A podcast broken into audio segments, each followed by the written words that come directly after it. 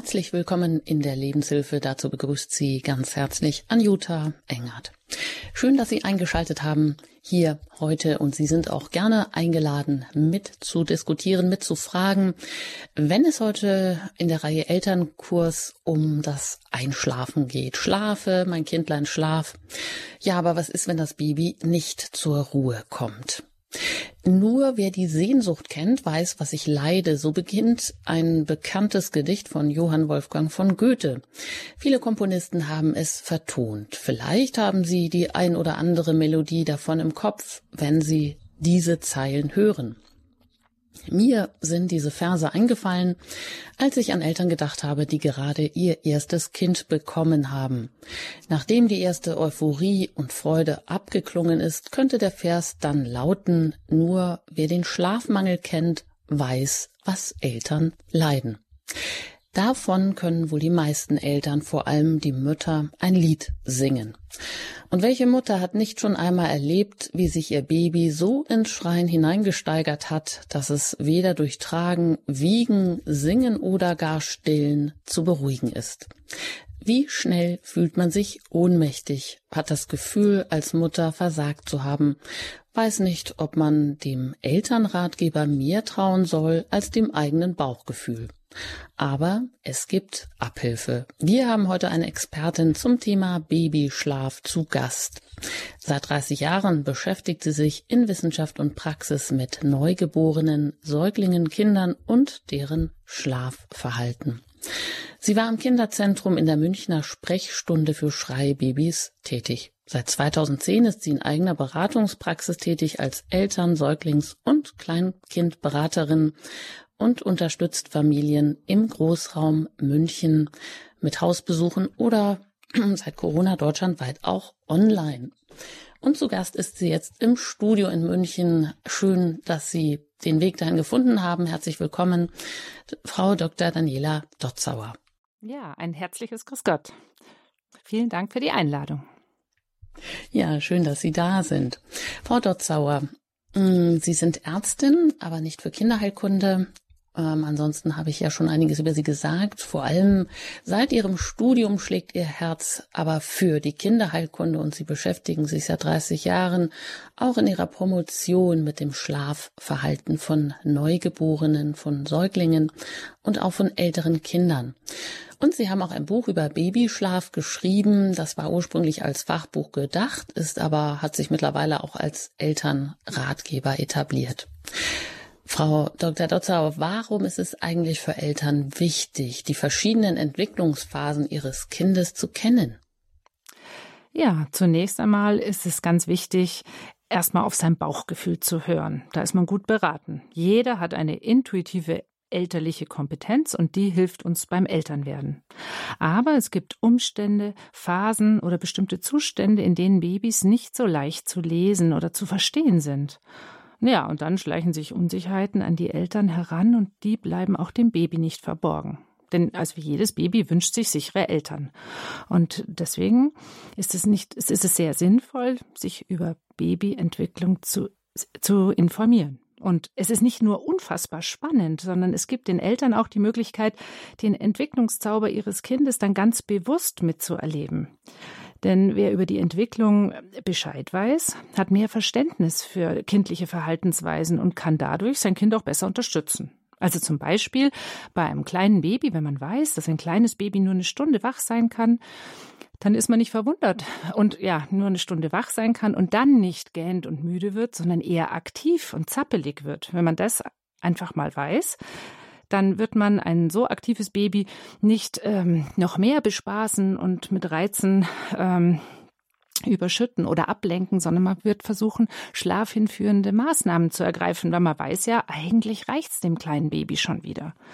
Und ähm, das ist dann auch äh, das letztendlich, was das Baby braucht. Und zu diesem Zeitpunkt ist es viel einfacher, dann in den Schlaf zu finden, als wie wenn ein Kind über die Maßen, über sein Alter eben zum Beispiel wach war.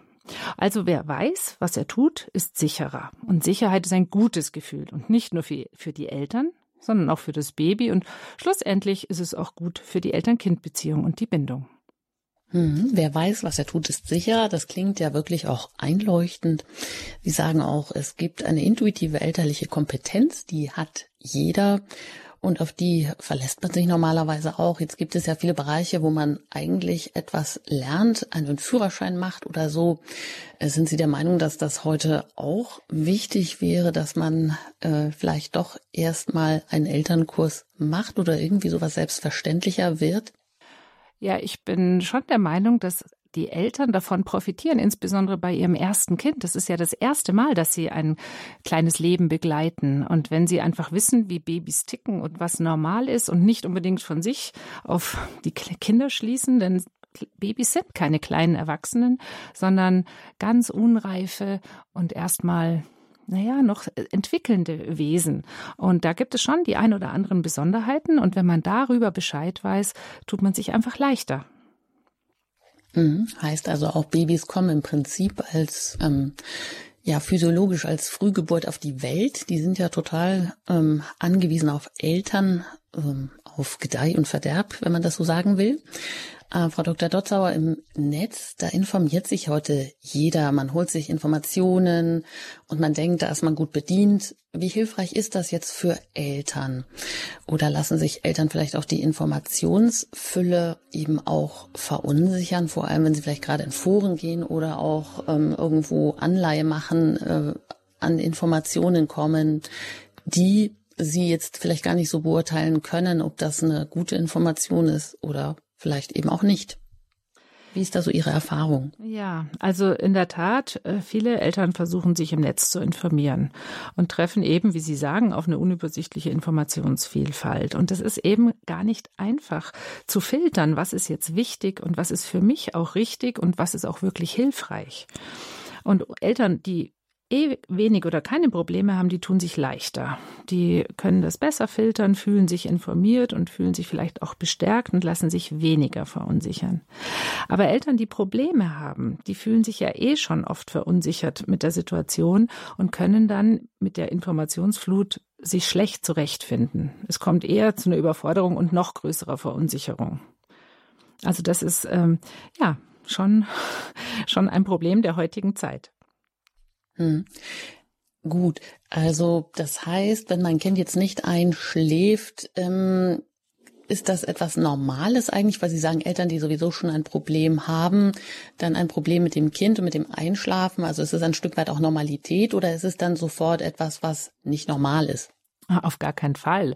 Es gehört ganz normal dazu, dass Kinder sich äußern, dass äh, Eltern und Kind sich kennenlernen und äh, das Schreien oder auch das Wachsein und das Schlafen. Das sind ganz normale äh, Umstände, äh, die erst naja, oder Entwicklungsaufgaben kann man auch dazu sagen, die halt von beiden, von Eltern und Kind gelöst werden müssen. Es ist was völlig Normales. Aber es gibt halt bei manchen Kindern und äh, manchen Familien gelingt es halt nicht alles so ganz leicht intuitiv, denn manche äh, Kinder bringen auch genetisch eine gewisse Regulationsproblematik mit und dann ist es nicht einfach, diese Babys zu lesen, weil sie sind, wie gesagt, sehr unreif, kommen sie auf die Welt und sie wissen ja selber noch gar nicht, was sie brauchen. Das können sie ja erst im Zusammenhang Zusammenspiel mit den Eltern überhaupt lernen. Und es treffen sozusagen zwei Neulinge, ein Lebensanfänger und ein Elternanfänger aufeinander. Und das macht manchmal eben Probleme. Zwei Neulinge treffen aufeinander. Tja, die frisch gewordenen Eltern, das neugeborene Baby. Frau Dr. Dotzauer, warum gibt es denn jetzt so keine Patentrezepte? Die man sich eben mal leicht vielleicht aus dem Netz holen kann, wenn ein Neugeborenes eben nur schwer in den Schlaf findet. Naja, der Übergang vom Wach in den Schlafzustand ist eine unglaublich komplexe Angelegenheit. Viele verschiedene Einflussfaktoren bestimmen diesen Prozess. Wie ruhig oder unruhig, aufgeregt oder entspannt, wie müde oder wie schlafbereit ein Baby ist, hängt von verschiedensten Faktoren ab. Vom Wohlgefühl, von den Wachzeiten, der Länge des letzten Schläfchens, von dem Verhalten der Eltern, vom Temperament des Kindes, vom Sättigungszustand, der Tageszeit oder auch der Dunkelheit. Also es gibt zahlreiche Faktoren, die da mitwirken. Und aufgrund dieser Komplexität gibt es kein Patentrezept. Aber eins ist Fakt. Um gut äh, einschlafen zu können und in das Reich der Träume zu gelangen, müssen alle durch das Tor der Entspannung. Wie aber geht Entspannung? Und vor allem, wie geht es seinem Baby, Entspannung zu vermitteln? Wie gelingt Beruhigung? Wie kann man gemeinsam ruhig werden? Das ist das Geheimnis des Babyschlafs. Das Tor der Entspannung. Alle müssen da durch, bevor sie einschlafen können. Das wohl, gilt wohl für groß und klein. Ähm, bevor wir jetzt so auf diese einzelnen Entwicklungsphasen eingehen, noch die Frage, sind Eltern heute zunehmend überfordert, wie sie mit ihrem Baby, mit ihrem Kleinkind überhaupt umgehen sollen? Wie ist da so Ihre Erfahrung? Also ich erlebe die heutigen Eltern als unheimlich bemüht. Jeder möchte das Beste für sein Kind, alle Bedürfnisse erkennen, erfüllen und alles tun für eine gute Bindung. Und insbesondere auch die Väter sind inzwischen sehr daran interessiert, gleichwertig Verantwortung zu übernehmen und eine gute Zeit für ihre Kinder zur Verfügung zu stellen und eine gute Beziehung aufzubauen. Aber klassischerweise vom Land in die Stadt gezogen haben manche Eltern vielleicht weniger Rückhalt von der Herkunftsfamilie als zu Zeiten der Großfamilie. Es fehlen dann Beispiele, Handlungsmodelle und auch die tatkräftige Unterstützung fehlt im Kleinfamilienhaushalt. Und eigentlich wäre es klug, sein Lebens- oder Wohnmodell zu überdenken. Um ein Kind großzuziehen, braucht es bekanntlich ja ein ganzes Dorf. Und vielleicht sollten wir die Idee Dorf auch neu denken. Vielleicht mit mehr Generationenhaushalten, Eltern-Kind-Gruppen und befreundeten Familien, die sich gegenseitig unterstützen. Mhm, das heißt, das Umfeld spielt also eine große Rolle, sagen Sie. Da kann es durchaus zum Problem werden, wenn man ja vielleicht gerade neu in die Stadt gezogen ist und das gewohnte Umfeld nicht mehr hat oder auch äh, wenn man dann den Hintergrund hat der eigenen Eltern, die verlässt und damit eben auch einen wichtigen Rückhalt für diese Lebensphase eben mit Kindern, um da jemanden Vertrautes zu haben, der vielleicht auch mal aufpassen kann, der mal was übernehmen kann. Mhm. Und so kommt es vielleicht dann auch äh, ganz schnell zu diesem Gefühl, dass Mütter dann haben, mh, versagt zu haben, wenn sie an diesen Punkt kommen, wo sie einfach nicht mehr ein noch auswissen, weil sie, weil das Kind so viel schreit, weil sie nicht mehr zu ihrem Schlaf kommen und dann einfach dieser Schlafmangel so überwältigend wird. Ähm, und eben auch an diesen Punkt kommen, wo sie sich dann fachkundigen Rat holen müssen. Ist das ein schwieriger Schritt? Ja, ich glaube, es ist auch Typsache. Es hängt auch von der eigenen Erwartungshaltung ab. Also, wir haben ja schon gehört, jeder hat elterliche intuitive Kompetenzen und jeder wünscht sich natürlich ein unkompliziertes Gelingen und möglichst wenig Probleme. Aber viele Aspekte der Elternschaft stellt man sich vor der Geburt anders vor, als sie dann eigentlich eintreffen. Auch sehen junge Eltern in der heutigen Hochglanzwelt von Instagram und Co., wie alles ganz easy und ganz unkompliziert gehen soll. Es wird gestrahlt und gepostet und dieser Baby-Content hat oft wenig mit der Realität zu tun. Denn die Realität zum Beispiel von Schlafproblemen, die kann einen wirklich sehr leicht an die eigenen Grenzen bringen. Aber Gott sei Dank ist es ja heutzutage eher ein Zeichen von Kompetenz, sich Hilfe zu holen. So sollte es auch eingeordnet werden, nicht als Versagen des eigenen, sondern äh, ja, wir sind Neulinge und wir ähm, suchen eine Lösung. Und ich sehe es ganz und gar nicht als ein Versagen, sondern ein sich kümmern, ein Kümmern um seine Probleme und ein lösungsorientierter Ansatz. Also es macht Sinn, sich frühzeitig Hilfe zu suchen, bevor man komplett am Ende ist. Und ähm, dann hat es auch wirklich Veränderungspotenzial. Das sagt Dr. Daniela Dotzauer. Sie ist Ärztin, Eltern-, Säuglings- und Kleinkindberaterin im Großraum München in eigener Beratung, tätig seit zehn Jahren, seit 30 Jahren mit dem Thema Schlafverhalten beschäftigt, war auch in der Münchner Schreiambulanz oder Sprechstunde für Schreibabys tätig und ähm, hat ein Buch über Babyschlaf geschrieben, so ein Buch zwischen Fachbuch und mittlerweile auch Elternratgeber und ist heute hier zu Gast in der Lebenshilfe bei Radio Horeb im Studio in München zum Thema Elternkurs. Schlaf, mein Kindlein, schlaf, wenn das Baby nicht zur Ruhe kommt. Frau Dr. Dotzauer, ja, dann kommen wir doch mal zu der alles entscheidenden Frage, nämlich was ist wichtig, damit mein Neugeborenes zur Ruhe kommt, damit es gut einschlafen kann. Sie haben schon angedeutet, Entspannung ist der Schlüssel und durch dieses Tor der Entspannung müssen alle, bevor sie in den Schlaf finden. Ja, genau. Wenn wir uns mal äh, die erstmal die ganz kleinen Babys anschauen. Es ist immer ganz wichtig, wenn wir vom Schlafen sprechen. Genauso wie sich die Babys und Kinder entwickeln, entwickelt sich auch mit ihr Gehirn und, und auch der Schlaf. Schlaf ist ja eine komplexe Hirnleistung.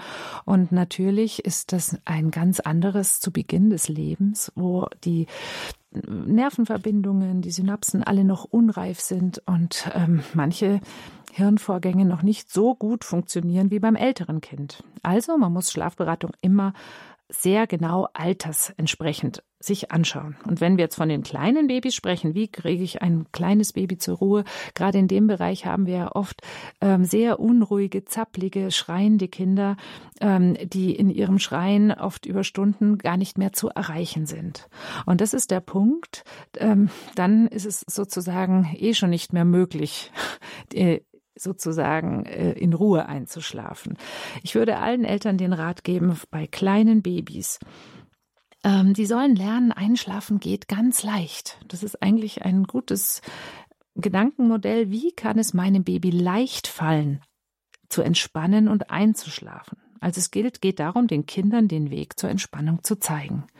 Und der wissenswerte Fakt dazu ist, dass ähm, das Einschlafen bei einem kleinen Babyalter viel leichter gelingt, wenn das Baby noch ganz entspannt und noch nicht aufgeregt ist. Also das bedeutet nach einer relativ kurzen Wachzeit. Ich habe es eingangs schon anklingen lassen.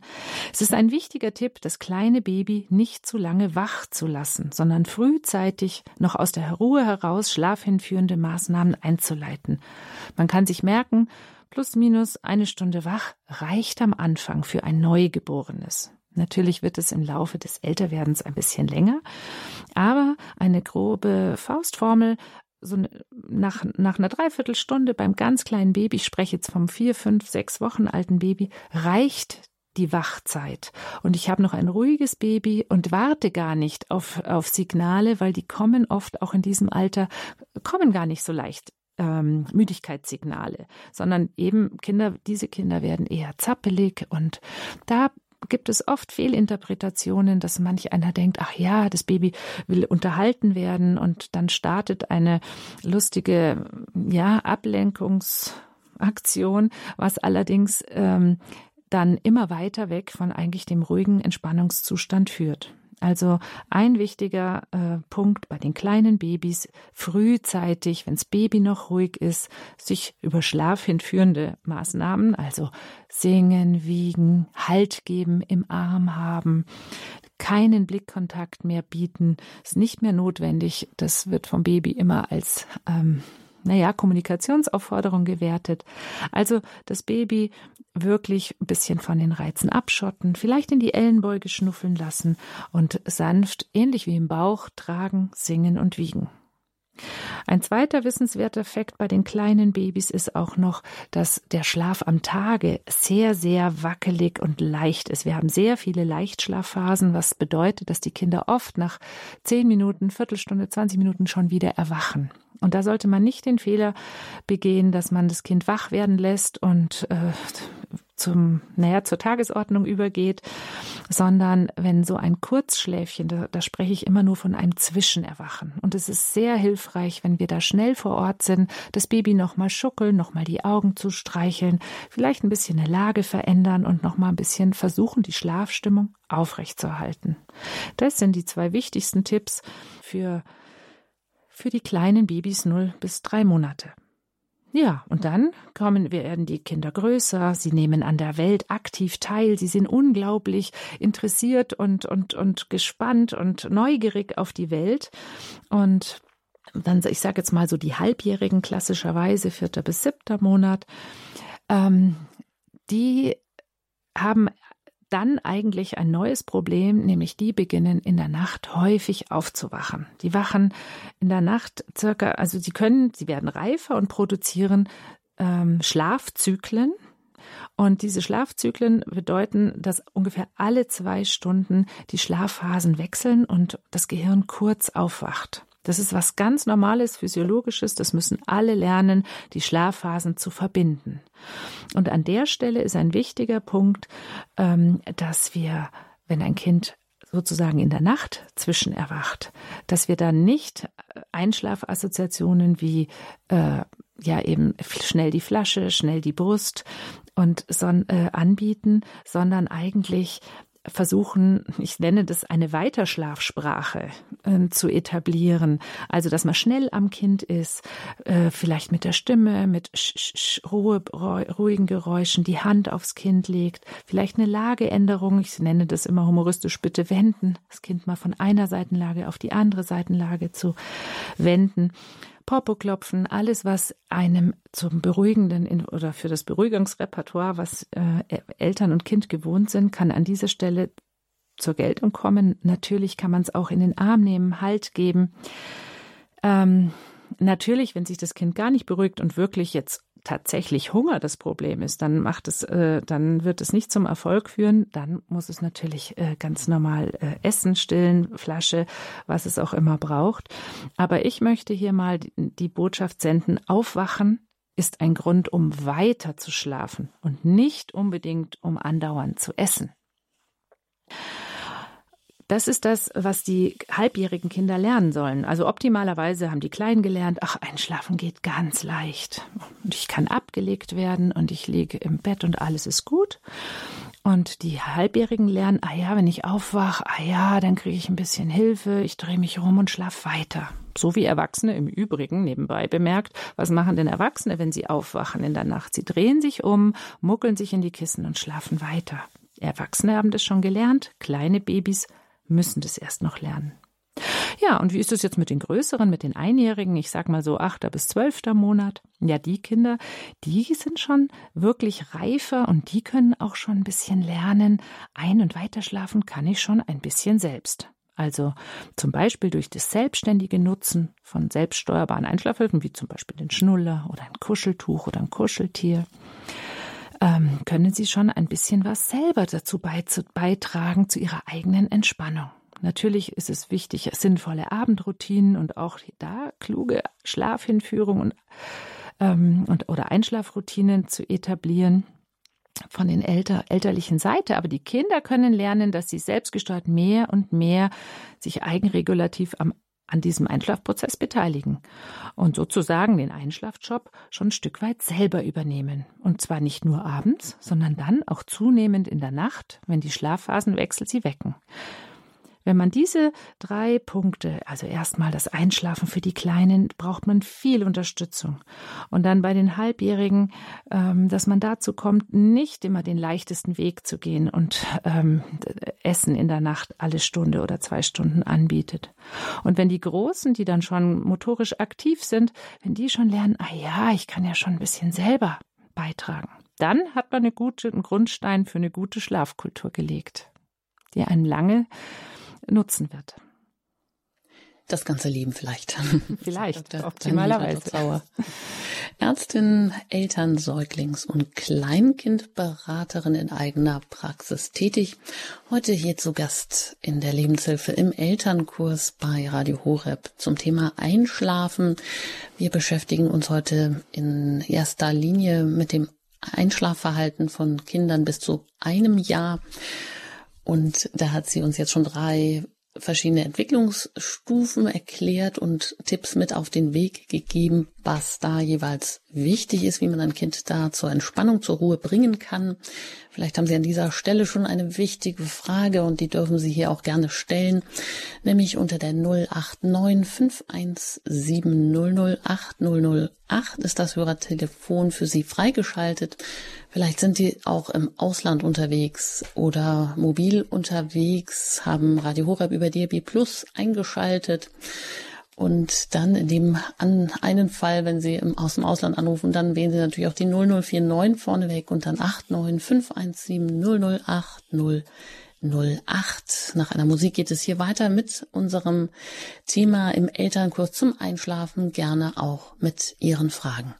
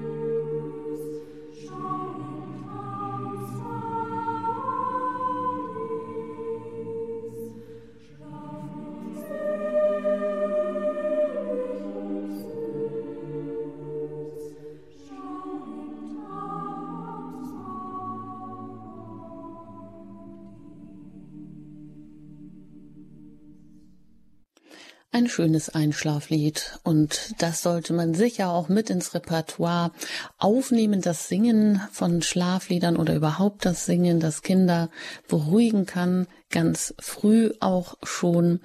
Ja, wir sind heute hier im Elternkurs mit diesem Thema befasst. Schlaf, mein Kind, schlaf ein. Aber was tun wir, wenn das Baby nicht zur Ruhe kommt? Dazu ist Dr. Daniela Dotzauer zu Gast im Studio in München. Sie ist Eltern-, Säuglings- und Kleinkindberaterin zwei halbe Tage auch in einer Kinderarztpraxis tätig, seit 30 Jahren mit dem Thema Kinderheilkunde und Schlafverhalten von neugeborenen Babys, Säuglingen, Kleinkindern und auch größeren Kindern befasst, hat ein Buch auch zum Thema Babyschlaf geschrieben und ist im Großraum München auch ähm, unterstützend unterwegs, besucht Familien, wenn man die Hilfe, ihre Hilfe in Anspruch nehmen möchte, um einfach, ja, mit einem großes Problem, nämlich das Problem mit dem Einschlafen, zur Ruhe kommen, besser in den Griff zu kriegen. Ja, und wenn Sie mögen, sind Sie herzlich gern eingeladen, sich mit Ihren Fragen, mit dem, was Ihnen unter den Nägeln brennt, auch hier zu Wort zu melden, unter der 089 517 008 008 erreichen Sie uns. Jetzt ist das Hörertelefon für Sie freigeschaltet. 089 517 008 008. Das ist die Hörernummer, unter der Sie direkt hier anrufen können und Ihre Fragen auch an Daniela Dotzauer stellen können. Frau Dr. Dotzauer, Jetzt ähm, gibt es ja auch viel Lebenswandel, der damit wahrscheinlich dann auch zu tun hat, ob ein Kind gut einschläft. Viele meinen, man kann so ein Neugeborenes überall hin mitnehmen, auch neben den Presslufthammer, den Kinderwagen stellen, äh, weil sie der Meinung sind, naja, das findet schon irgendwann und irgendwie wieder in den Schlaf. Was ist davon zu halten? Naja, man muss tatsächlich mal wieder das Alter betrachten. Also der Presslufthammer ist, glaube ich, äh, keine gute Idee.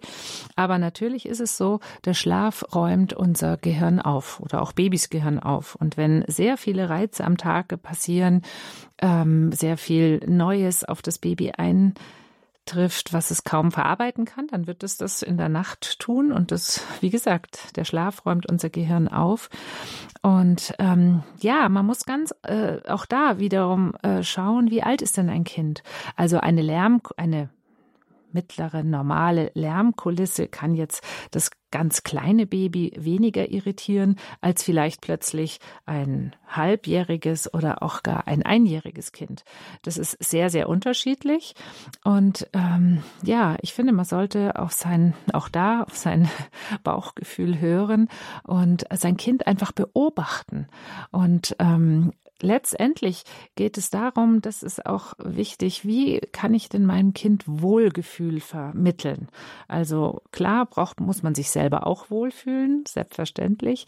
Aber wenn es jetzt um Ruhe und Entspannung geht, äh, ist das ein guter Parameter, wie mal kritisch hinzuschauen und das Baby zu beobachten, wie kann ich ihm Wohlgefühl verschaffen? Und Sie haben einleitend jetzt gerade gesagt, ja, auch das Singen ist ein, ein wichtiger Punkt, kann ich nur unterstreichen, denn darum geht's ja. Äh, die Babys sprechen noch eine andere Sprache. Sie sind vielleicht von weißem Rauschen oder einem Geräuschkulisse nicht unbedingt irritiert, aber wirklich lieben. Lieben tun sie die Stimme der Eltern und ähm, können davon nicht genug kriegen. Und wenn das auch noch in einer ruhigen, rhythmischen, schönen Art und Weise passiert, ist es das beste Miteinander überhaupt. Mhm, Sie können nicht genug kriegen vom ja Liebgehaben, also ja. gehabt zu werden. Genau. Das gibt auch ein Stichwort gleich für eine weitere Frage, aber vorab haben wir hier eine erste Hörerin mhm. aus Cottbus. Da darf ich jetzt hier in der Sendung begrüßen, Frau Melle. Guten Morgen. Ja, guten Morgen. Ich habe die äh, ein paar Sachen mir aufgeschrieben. Ist es günstig, Kinder im Familienbett großzuziehen? Meine Enkel sind fünf und zwei und da kommt das nächste. Und ja, und ob und wann alleine schlafen oder nicht. Und äh, ob die Kinder bestimmen, wann die Mutti mit ins Bett geht und sich dann nicht mehr sehen lässt und ihr Leben danach richtet. Das sind jetzt meine Fragen. Mhm. Die Frage geht, äh, wie gestaltet man oder wie geht man mit der Idee des Familienbetts um oder wer bestimmt, wie, wie in der Familie das Schlafen vonstatten geht. Naja, also Fakt ist, jeder Mensch braucht eine eigene Einschlafstrategie. Nicht nur zum Einschlafen, sondern auch bei nächtlichem Erwachen zum Wiederein- und Weiterschlafen. Und wenn jetzt Kinder, was sehr leicht im Familienbett passiert, sozusagen den Ein- und Weiterschlafjob sozusagen den Eltern überlassen, also wenn ich aufwache, brauche ich, weiß ich nicht, äh, die Zuwendung von der Mama, ich muss an den Haaren fummeln, ich muss an der Brust trinken, ich muss keine Ahnung, was auch immer. Wenn die Weiterschlafhilfe mit Mamas oder Papas Zutun ähm, verknüpft ist, äh, wird diese Familie nicht durchschlafen, unabhängig davon, ob sie im Familienbett oder in getrennten Betten schlafen. Es besteht halt, also meine Empfehlung ist immer, äh, wer mit dem Familienbett gut zurechtkommt, äh, für die kleinen Kinder, äh, wenn sie in einem sicheren Nestchen, in einem sicheren Bereich liegen, äh, ist gegen, für die kleinen Kinder gegen das Familienbett nichts einzuwenden. Und wer alle, wenn alle gut schlafen, würde ich sowieso nie etwas dagegen sagen.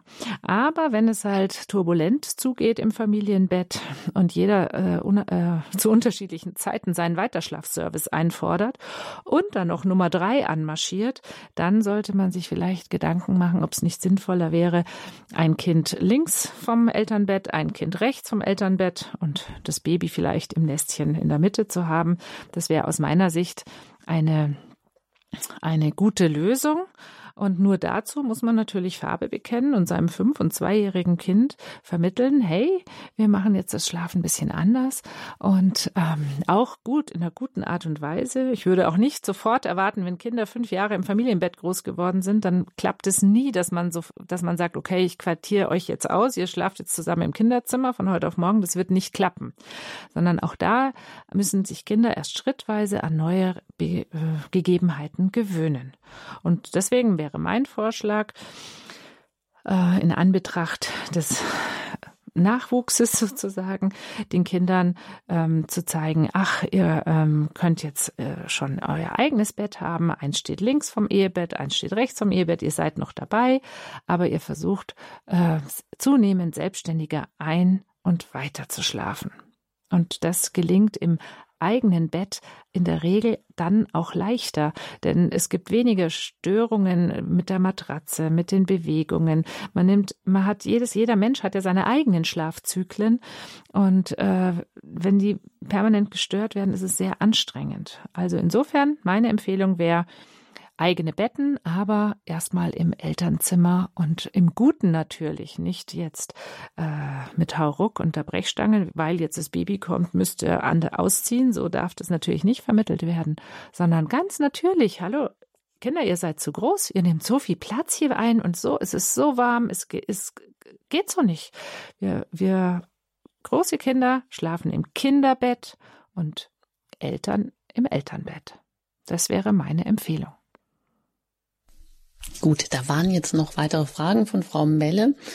Ähm, da müssen wir Sie vielleicht nochmal kurz rückfragen. Ja. Also wenn die Mutter weg ist, also wie haben Sie das gemeint?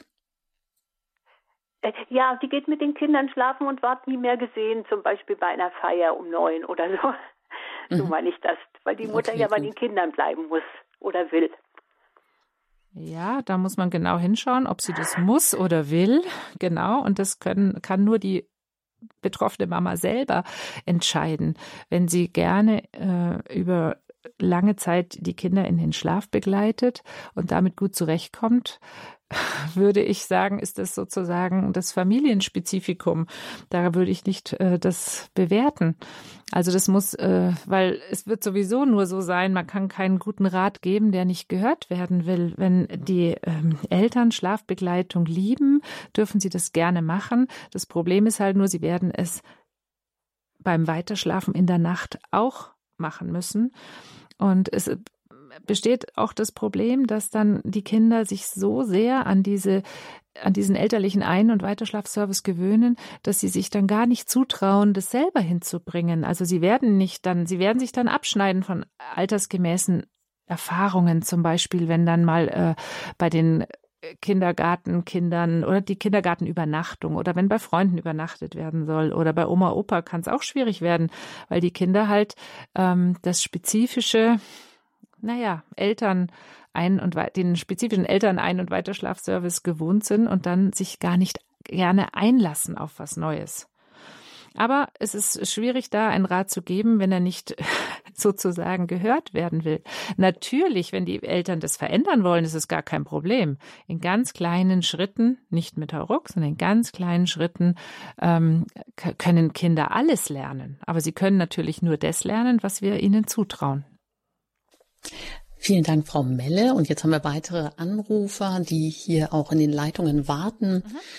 Da äh, will ich jetzt weitergehen nach Herzogenrath und da bin ich mit Frau Rademacher verbunden. Ich grüße Sie hier in der Sendung. Guten Morgen. Ja, guten Morgen zusammen. Ähm, meine Frage geht dahin, als Mutter von drei erwachsenen Töchtern und zwei erwarten jetzt Nachwuchs in diesem Jahr. Und mit der Tochter, wo das Baby jetzt für den 10. Juni erwartet wird, hatte ich jetzt doch eine Diskussion, wäre jetzt übertrieben. Ich gehe dann immer zurück und sage, ja, ihr macht das so, wie ihr das denn denkt. Da geht es auch um das Tragetuch und das Schlafen. Also sie hat mir erklärt, ähm, also wie wir das gemacht haben und ich hatte keine Probleme mit den Kindern, mit dem Durchschlafen. Das wäre jetzt nach neuesten Erkenntnissen nicht mehr richtig. Also man sollte das Baby so möglichst lange im Tragetuch tragen und da soll es auch schlafen. Und ähm, dass ähm, die Babys, äh, wenn man sie ins Bettchen legen würde, würden dann weinen vor lauter Frust, weil sie dann getrennt wären. Und dann habe ich gesagt, ihr habt aber doch nicht immer geweint. Ich habe euch nicht weinend da zurückgelassen. Ja, ähm, aber dann, wenn sie nicht weinen, dann ist das äh, Frustration, dass niemand kommt, wenn sie weinen. Also da kam ich mit keinem Bein mal äh, auf den Boden, wie man so schön sagt, mit meinen Argumenten, dass ich sagte, ja, aber du brauchst doch auch mal Ruhe.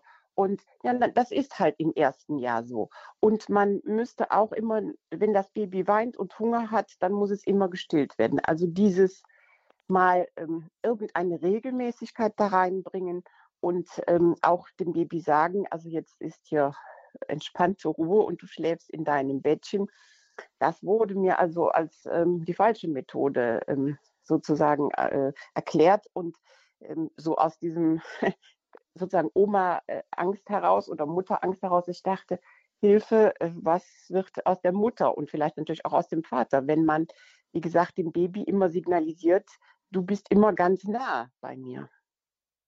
Interessante Fragen, ja. Danke, Frau Rademacher. Gehen wir das gleich weiter an Frau Dotzauer. Ja, ähm, Frau Rademacher, ich glaube, da sind Sie gut beraten, zuerst mal auch der Tochter zu sagen, ja, du wirst es schon machen. Du hast auch ein gutes Gefühl und du wirst es schon machen. Aber ein bisschen, um den Background aufzu oder zu erklären, es ist in der Tat so heutzutage, die Empfehlungen gegen plötzlichen Kindstod lauten ja, man soll ähm, die Kinder auf den Rücken legen, nichts ist im Bett, die, die Matratze ist sehr stabil. Und ähm, da soll das Kind hineingelegt werden. Und zurechtkommen. Jetzt kommt ein Baby auf die Welt, raus aus dem Bauch. Es war neun Monate, hatte es keine Probleme. Es war umsorgt, warm, ähm, getragen, gehalten, umsorgt, um, umschlossen. Und plötzlich soll es in ein Bettchen gelegt werden, was keine Umrandung bietet, keinen Halt bietet, im Gegenteil sehr stabil ist und das, und die Babys wackeln hin und wackeln her. Und die, ähm, das sind die Empfehlungen, mit denen die ähm, Familien aus der Geburtsklinik kommen. Und ähm, was natürlich richtig ist, gr grundsätzlich äh, in der Art und Weise kommt kein Kind in einen entspannten, tieferen Schlaf. Was tun die Kinder? Sie erwehren sich mit ihren Macht und Mitteln, mit ihren Mitteln und fangen das Schreien an. Sie schreien und schreien sich auf den Arm der Mama und ähm, da sind sie wieder gehalten und geborgen und fühlen sich wohl. Und das führt dann dazu, dass jetzt schon ein, die, die Idee aufgekommen ist, man könne nur auf dem Arm oder im Tragetuch äh, zufrieden sein. Ähm, sie wissen aus eigener Erfahrung, man kann es den Babys auch anders äh, gemütlich machen im, im ja, im Bettchen, äh, auch im Kinderwagen.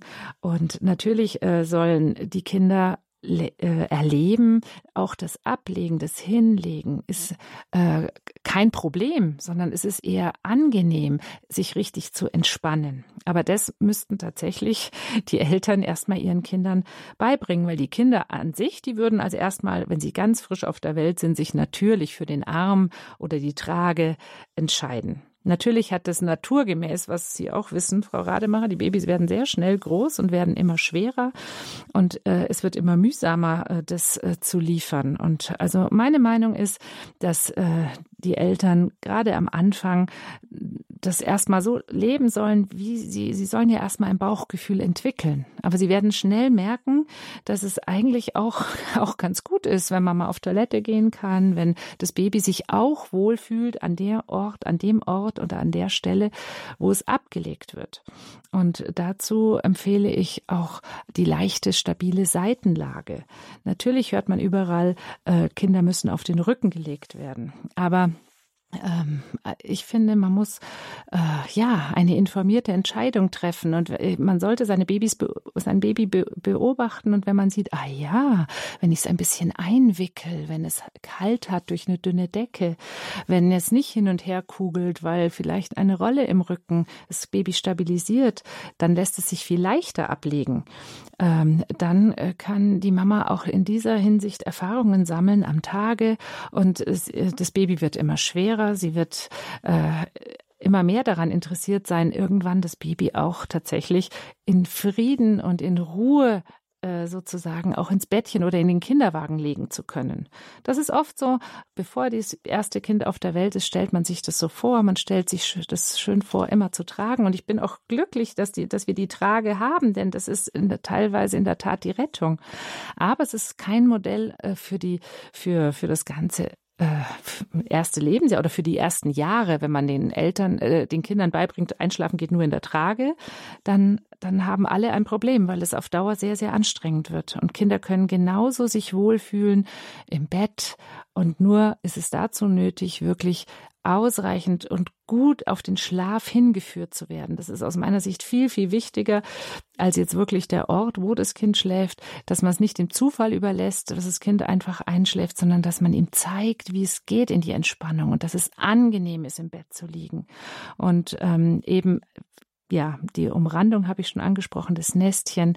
Natürlich muss es sicher gestaltet sein. Ähm, aber gerade am Tag kann man das gut beobachten und da wäre meine Empfehlung vor allem am Vormittag. Also da sind die Befindlichkeiten noch sortiert und da kann man gut auch mal ausprobieren, wie geht denn das, wenn ich dich jetzt einfach äh, irgendwo ablege, wo du ein bisschen mehr Halt findest und, ähm, und ich stütze dich, ich lager dich. Da kann man das gut ausprobieren. Richtung Ende des Tages würde ich davon abraten, insbesondere bei regulationsschwierigen Kindern. Da ist man froh, wenn wirklich noch irgendwie ein Vorabendschläfchen passiert. Und das darf gerne auch in der Trage stattfinden. Aber äh, es ist ein Gewinn, wenn die Babys und auch die Eltern erleben, ah ja, am Vormittag geht es auch ein bisschen anders. Vielen Dank, Frau Dotzauer, und ein Dankeschön an Frau Rademacher an diese Frage. Und weiter geht's nach Dresden, und da bin ich mit Herrn Mersch verbunden. Schön, dass sich auch ein Mann hier in dieser Sendung zu Wort meldet. Ich grüße Sie. Ja, schönen, schönen guten Morgen. Guten Morgen. Also, Frau, äh, Frau Doktor. Ich wurde als Kind nicht schlafen gelegt, ich wurde als Kind zum Schlaf geprügelt. Mhm. Ich wurde als Kind, wenn du nicht schläfst, wirst du missbraucht. Ich wurde als Kind also sexuell erniedrigt, als Puffer genommen, weil ich sehbehindert bin. Mein Bruder wurde gehegt und gepflegt. Der war neun Jahre älter dann als ich. Er 86 geboren. Und ich bin 77 geboren. Ja. Und ich kann mich heute noch nicht in den Schlaf streicheln. Ich denke an Eichhörnchen. Dann schlafe ich irgendwann ein, wenn es mir selber warm ist. Als Kind habe ich nie gelernt, richtig einzuschlafen, wo man geliebt wird, wo man richtig geborgen ist. Ich habe heute noch zu kämpfen mit Geborgenheit und Liebe. Ja, das ist sehr schwierig. Genau. Das ist sicher eine schwierige Belastung, die Sie da aus der Vergangenheit mitbringen. Ihre Frage vielleicht jetzt, wenn Sie das auf eine Frage zuspitzen möchten, Herr Mersch. Bitte? Wenn Sie das auf eine Frage zuspitzen möchten. Ihre Frage. Kann man, kann man sich auch selber in den Schlaf streicheln? Wenn man das irgendwie, wenn man sagt, denk doch an, an, an irgendwas Schönes, man streichelt über den Kopf. Mhm. Man sich selber, geht das eigentlich? Ach naja, das ist alles äh, letztendlich eine Frage der ja, Gewöhnung. In welcher Art und Weise ähm, kann ich mich selber, also darauf sprechen Sie äh, ja jetzt an, wie kann man sich selber zur Ruhe bringen? Darum geht's, glaube ich, jetzt äh, in, in Ihrer Frage. Und ähm, ja, man kann sich selber streicheln. Äh, den Kindern würde man ein Kuscheltier empfehlen. Ähm, man kann sich aber auch mit einer Fantasiereise, es geht ja letztendlich, worum geht's denn beim Einschlafen? Es geht darum, dass die Gedanken ruhig werden und äh, dass die ähm, naja, eigene Aufregung und ja, dass halt Entspannung äh, aufkommt und man locker lassen und loslassen und sich dem Schlaf überlassen kann. Und ähm, ich würde jetzt immer bei Erwachsenen äh, Ihnen empfehlen, ähm, eine Art Fantasiereise. Können Sie mal schauen, äh, Fantasiereisen äh, zu sich anzuhören und sich damit ja in, in eine geistige Entspannung zu begeben. Für Kinder, um den Bogen nochmal zu den Kindern zu bringen, ähm, ist für mich ja immer ganz wichtig, wenn die Kinder dann schon ein bisschen größer sind, so mit zwei Jahren, dass es immer noch eine gute Herzenszeit gibt, die nochmal, wo man nochmal den Tag durchgeht, wo man nochmal fokussiert, was war wirklich schön heute am Tage, ähm, wo man nochmal gelobt wird und wo man halt eigentlich, ja, die Geborgenheit spürt. Äh, wichtig ist dabei allerdings aus meiner Sicht, dass man die Kinder nicht immer sozusagen un, äh, ohne Ende in diesen Schlaf begleitet, denn die Kinder wollen, wenn sie aufwachen, dann die gleiche Situation wieder vorfinden. Für mich ist wichtig, dass man sich nach der Kuschelherzenszeit verabschiedet und ähm, die Kinder in einer guten Art und Weise, vielleicht mit einem Kuscheltier, wo sie wissen, als Übergangsobjekt, das hilft mir auch ein Stück weit, dann in den Schlaf finden. Ja, da sieht man aber auch, dass es eben auch ganz wichtig ist, wie Sie sagen, dass, dass Kinder lernen, Babys schon lernen oder anfangen zu lernen, ähm, dass man da schon einfach langsam und gemächlich den Weg bereitet, dass Kinder das irgendwann auch selber können und trotzdem äh, immer die Liebe und Geborgenheit bietet, die sie benötigen. Weiter geht's mit Fragen hier und da bin ich jetzt mit einer Hörerin aus dem Raum Schwaben verbunden. Ich grüße Sie hier in der Sendung. Ja, hallo, vielen Dank, dass ich meine Frage stellen darf. Ähm, ich bin eine junge Mutter mit dem, mit dem ersten Kind. Ähm, das ist jetzt schon ein paar Jahre alt. Es wird vier. Und ähm, wenn ich Ihnen so zuhöre, habe ich leider ich habe es gut gemeint und habe aber einiges falsch gemacht. Und jetzt ist meine Frage, ähm, was kann man in diesem Alter noch? Also mein Kind schläft schlecht allein. Wir haben jetzt in der Früh eine kleine Verbesserung zwar, aber es schläft schlecht allein, gar nicht alleine ein und wacht auch nachts auf und fordert mich auch da noch. Mhm. Wo schläft denn das Kind? Bei mir. Also im, im, im gleichen Bett oder in einem extra Bett? Ja, nein, inzwischen, inzwischen äh, hat es eine eigene eine eigene Matratze, eine eigene, aber es hat äh, ganz die ersten äh, zweieinhalb Jahre äh, war auch das nur mit Körperkontakt möglich. Und das war dann auch ein Schritt, da hat sich das verbessert. Mhm. Aber es schläft jetzt auf der eigenen Matratze neben ihrer Matratze, ja. richtig? Ja. Ah ja, okay. Ja. Naja, also Sie sagen, das Kind schläft äh, schlecht oder gar nicht alleine ein. Ähm, das ist beim ersten Kind äh, natürlich auch ein Punkt, inwieweit traue ich als Mutter meinem Kind es zu. Und es hat sich halt so herauskristallisiert im Laufe der Jahre. Ähm, es, es, gab scheinbar keinen Veränderungsbedarf für sie.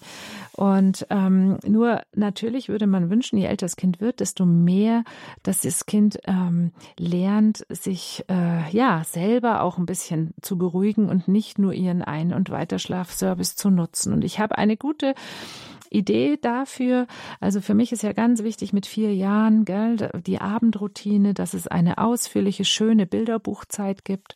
Und dann kommt ja immer meine Herzenszeit, wo sie wirklich noch, da dürfen sie auch in einem Bett liegen miteinander, wo sie sich nochmal im Arm haben, nochmal darüber reden, was war das Schönste heute am Tag zum Beispiel, wo sie nochmal ähm, in einer guten Art und Weise sich emotional begegnen, wo es nochmal darum geht, was heute gut gelaufen ist. Also sie bekommt auch nochmal ein dickes, fettes Lob des Tages. Sie wollen sich in einer guten Art und Weise emotional begegnen und verbinden. Und sie erzählen nochmal, ja, was, was, heu, was, dass heute ein schöner Tag war, dass morgen ein schöner Tag ist, wie, dass sie, wie lieb sie sich haben. Sie sprechen nochmal fünf bis zehn Minuten wirklich mit der Kleinen äh, und gestalten eine, eine Herzenszeit, die sie wirklich beide sehr miteinander genießen werden.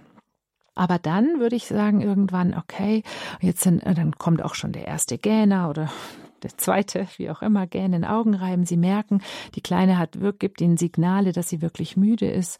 Dann sagen sie, schau mal, wie müde du bist. Und jetzt schlafen wir. Und dann würde ich als ersten Schritt tatsächlich geht sie auf ihre Matratze und sie bleiben auf ihrer eigenen Matratze und versuchen sich wegzudrehen, dass sie halt keinen Körperkontakt mehr mit ihr haben.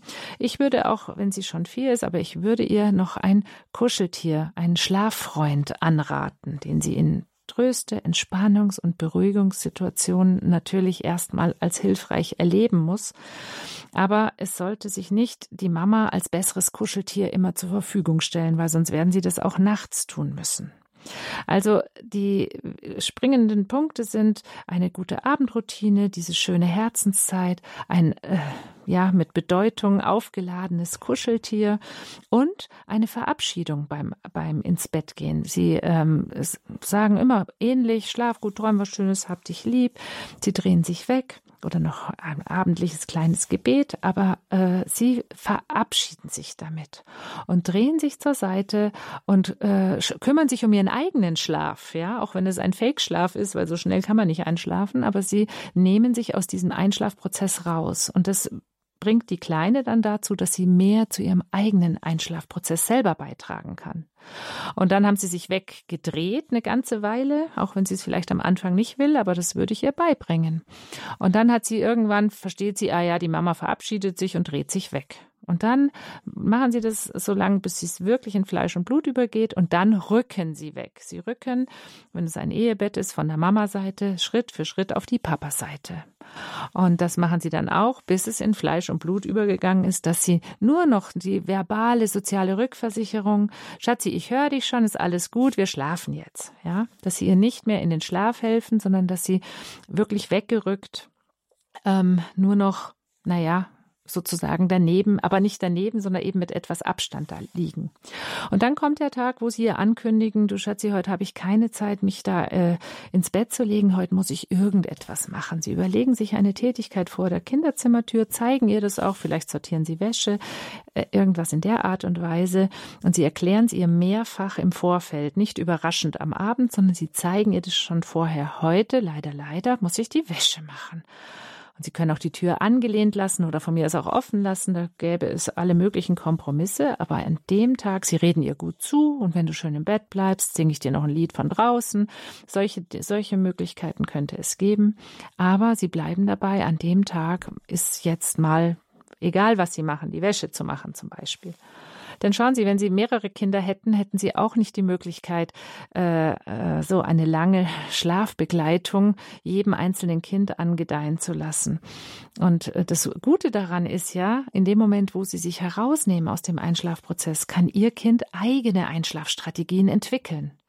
Und es geht natürlich nur im Guten. Das soll jetzt nicht so sein, dass sie dann schreit und Drama, Drama entsteht, sondern sie erklären sie im Guten, sie reden ihr gut zu, sie machen den Kompromiss und sie bringen ihr bei, dass es auch in Ordnung ist, wenn die Mama draußen vor der Tür Wäsche sortiert. Zum Beispiel. Und dann kommt's jeden Tag, und das üben sie jeden Tag oder jeden Abend vielmehr. Und äh, sie wird sich daran gewöhnen, dass einfach neuerdings die Mama abends beschäftigt ist und dass es auch ein bisschen anders gehen kann als das, was sie bisher gewohnt ist.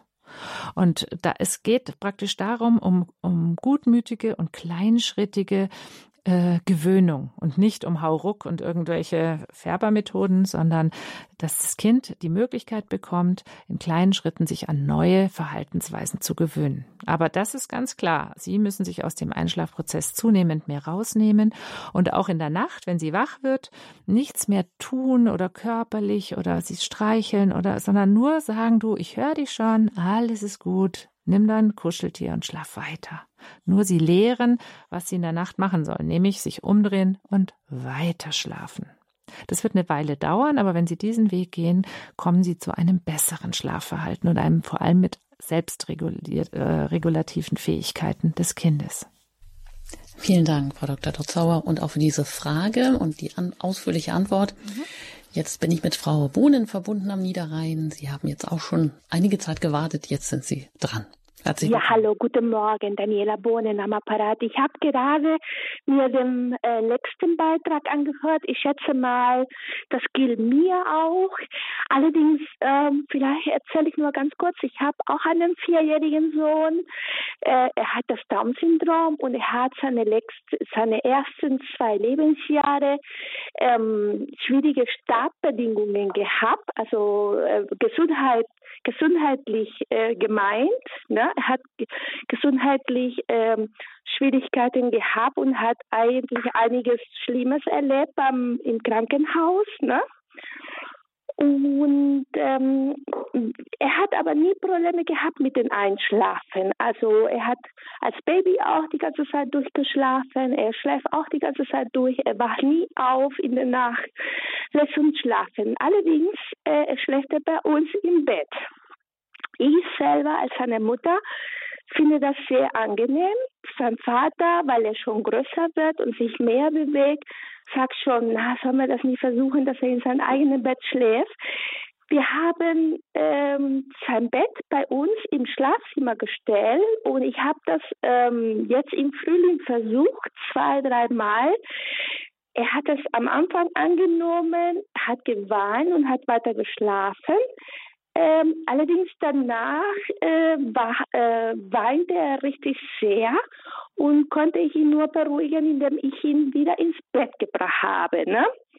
Jetzt ist es so, das Kind hat das Down-Syndrom und der hat Entwicklungsverzögerung und muss, sage ich mal, einige Stationen noch mitmachen, also Schnuller Abgewöhnung, Toilettentraining, ähm, wie sagt man noch, Toilettentraining, ja, vielleicht können wir das an der Stelle, Frau Bohn, ein bisschen verkürzen, dass Sie auf Ihre Frage kommen, weil die Zeit ja, wird jetzt genau. knapp. Also ich wollte wissen, äh, er hat einiges mitgemacht und ich wollte eigentlich fragen, wie es ist, äh, wie, wie ich daran gewöhnen kann, dass er alleine schläft mit diesen ganzen Schwierigkeiten, die er hat ähm, weil okay. er mhm. oder ob ich ein bisschen okay. mehr nachsehen muss, weil er einfach diese Startbedingungen gehabt mhm. hat. Gehen wir die Frage mal weiter, wenn Frau Dr. Dotzauer das kurz vielleicht mit berücksichtigen kann. Ja, also ähm, ihr vierjähriger Sohn ist im Hier und Jetzt. Und auch wenn er das Down-Syndrom hat und das und schwierige Startbedingungen in der Vorgeschichte waren, er lebt im Hier und Jetzt und hat seine Gewohnheiten. Auch da gilt es, in kleinen Schritten äh, können sie natürlich Veränderungen äh, herbeiführen. Ich würde nur davor warnen, ihn nicht im Elternbett einschlafen zu lassen und ihn dann schlafend sozusagen in sein Kinderbett umzutopfen. Das macht keinen Sinn, weil das birgt eher Probleme, weil jeder möchte so aufwachen machen, wie er einschläft. Also wenn, soll er schon lernen, in seinem Bett einzuschlafen. Aber ob sie das überhaupt jetzt wollen, höre ich noch nicht so richtig raus. Sie, sie genießen es sehr. Der Papa möchte es nicht. Also ich glaube, sie sollten zuerst noch mal mit ihrem Partner klären, wo denn jetzt der richtige Schlafplatz ist. Lernen kann ihr vierjähriger Sohn auch mit Down-Syndrom das ohne Probleme. Es können auch kleinere Kinder. Also das ist ähm, kein Thema, aber es muss natürlich nicht übers Weinen und Schreien, sondern über kleine Schritte. Ich habe ihn ja im vorigen Fall mit dem Wegschauen, Wegdrehen, Wegrücken, Weggehen schon ein paar Dinge an die Hand gegeben, die auch bei ihrem Sohn eine kleinschrittige Gewöhnung ja, bewirken können. Gut, vielen Dank. Mhm. Alles Gute Ihnen, Frau Bohnen. Und jetzt noch eine letzte Hörerin aus München. Da darf ich jetzt noch Frau Käser begrüßen. Hallo. Äh, hallo. Ähm, ja, genau, der Käser hier. Ähm, und zwar, ich habe eine viermonatige alte Tochter mhm. und die hatte schon von Anfang an das Problem, dass sie halt ähm, nur am Körper eingeschlafen ist. Mhm. Also weder im Kinderwagen noch im Kindersitz oder so schläft sie ein. Und, ähm, und jetzt habe ich, also die ersten vier Wochen, da bin ich mit ihr wirklich nur rumgesessen, weil die auch nicht in die Trage gegangen ist. Und nach vier Wochen ist jetzt in die Trage gegangen. Ähm, genau, jetzt wollte ich mal fragen, ob Sie dann nicht noch irgendeinen Ratschlag haben, wie ich sie dann doch ablegen kann untertags. Also abends ist kein Problem, wenn sie in die Tiefschlafphase kommen. Nur untertags, äh, wenn ich sie hinlege, dann merkt die, also die tut im Schlaf auf Zucken ne? mhm. ähm, und merkt dann einfach, dass da diese Körpernähe nicht mehr da ist. Und dann wacht sie sofort wieder auf und weint. Ja, also man kann es erleichtern, indem man sie vielleicht in eine äh, dünne Decke packt, dass sie so ein bisschen schon, sie ein bisschen nicht wirklich jetzt richtig pucken. Mit vier Monaten ist das ein bisschen ähm, ja, ist sie schon ein bisschen zu alt, aber man könnte sie trotzdem so ein Deckenpäckchen, sage ich immer, in so eine dünne, in ein dünnes Tuch packen, sie auf dem Arm runterkuscheln und sie singen, wiegen, sie wirklich an den Schlaf nah heranführen. Und wenn sie sich so in die Ellenbeuge reinschnuffelt, noch nicht ganz weg ist sozusagen, nicht wirklich schon schläft, sondern so auf dem Weg zum Einschlafen, könnten Sie sich zum Beispiel mit ihr einfach ins, ins Elternbett legen, sie an, am Körper einfach seitlich runterrutschen lassen und statt ihrem Arm legen Sie eine kleine Rolle ins Kreuz, so dass sie da Halt findet, eben statt ihrem Arm, diese Lagerungsrolle und sie da noch ein bisschen äh, abwarten und sich dann schrittweise entfernen. Vielleicht noch eine kleine Gegenrolle äh, an den Bauch legen, damit sie sich auch nicht auf den Bauch rollen kann. Aber dass sie sich gehalten fühlt, das ist ja der springende Punkt, weil wenn Kinder sozusagen vom äh, äh engen Arm und von dem engen Halt plötzlich frei flottierend auf den Rücken gelegt werden, dann reißt es die Arme auseinander, es kommt der Mochreflex, sie zuckt. Und äh, das ist für die Kinder immer ein, ein störender naja, es ist zwar der eigene Schreckreflex, aber es ist ein Stör, eine Störung sozusagen des Schlafprozesses. Also das, es gilt ganz sachte und zart ihr beizubringen, jetzt geht es um Entspannung, jetzt geht es um Einschlafen und das, und das Ablegen gehört dazu. Ich würde Ihnen empfehlen, das am ersten Tag Schlaf zu starten. Da haben Sie die größten Chancen, das zu üben, weil da sind die Befindlichkeiten noch sortiert und ähm, bei vier Monaten, da wäre die Wachzeit, eine sinnvolle Wachzeit, würde ich mal so sagen, so eineinhalb, ein, dreiviertel Stunden wach. Und ähm, dann könnten Sie sie eben runterkuscheln und das beschriebene Prozedere versuchen. Und da haben Sie äh, große Chancen, dass es auch dann gelingt. Und ähm, die anderen zwei Schläfchen können ja von mir aus auch in der Trage passieren, aber es ist ein erster Schritt, etwas zu verändern. Und Sie werden sehen, es kommt der Tag, wo es regnet und wo Sie dann vielleicht äh, es auch mittags probieren und irgendwann haben Sie beide miteinander verstanden, wie runterkuscheln und ablegen geht und dass es zum Einschlafen dazugehört. Vielen Dank, Frau Käser. Alles Gute Ihnen bei diesem Versuch. Und abschließend auch an Sie, Frau Dr. Dotzau, noch die Frage, ja, vielleicht können Sie das äh, so in einen kurzen Satz hineinpacken, den wir auch mitnehmen können. Was äh, wäre denn der Schlüssel, ja, für eine beglückende Babyzeit in der Familie? Naja, sich gegenseitig zu helfen. Ich glaube, das ist der Schlüssel. Denn nur wenn jeder in der Familie zu dem kommt, was er wirklich braucht, dann wird die Babyzeit beglückend erlebt. Und ähm, wir haben ja schon darüber gesprochen. Es ist wichtig, sich auf sein Baby einzulassen, ihm den Weg zur Entspannung zu zeigen und diesen ruhigen Zustand zu finden.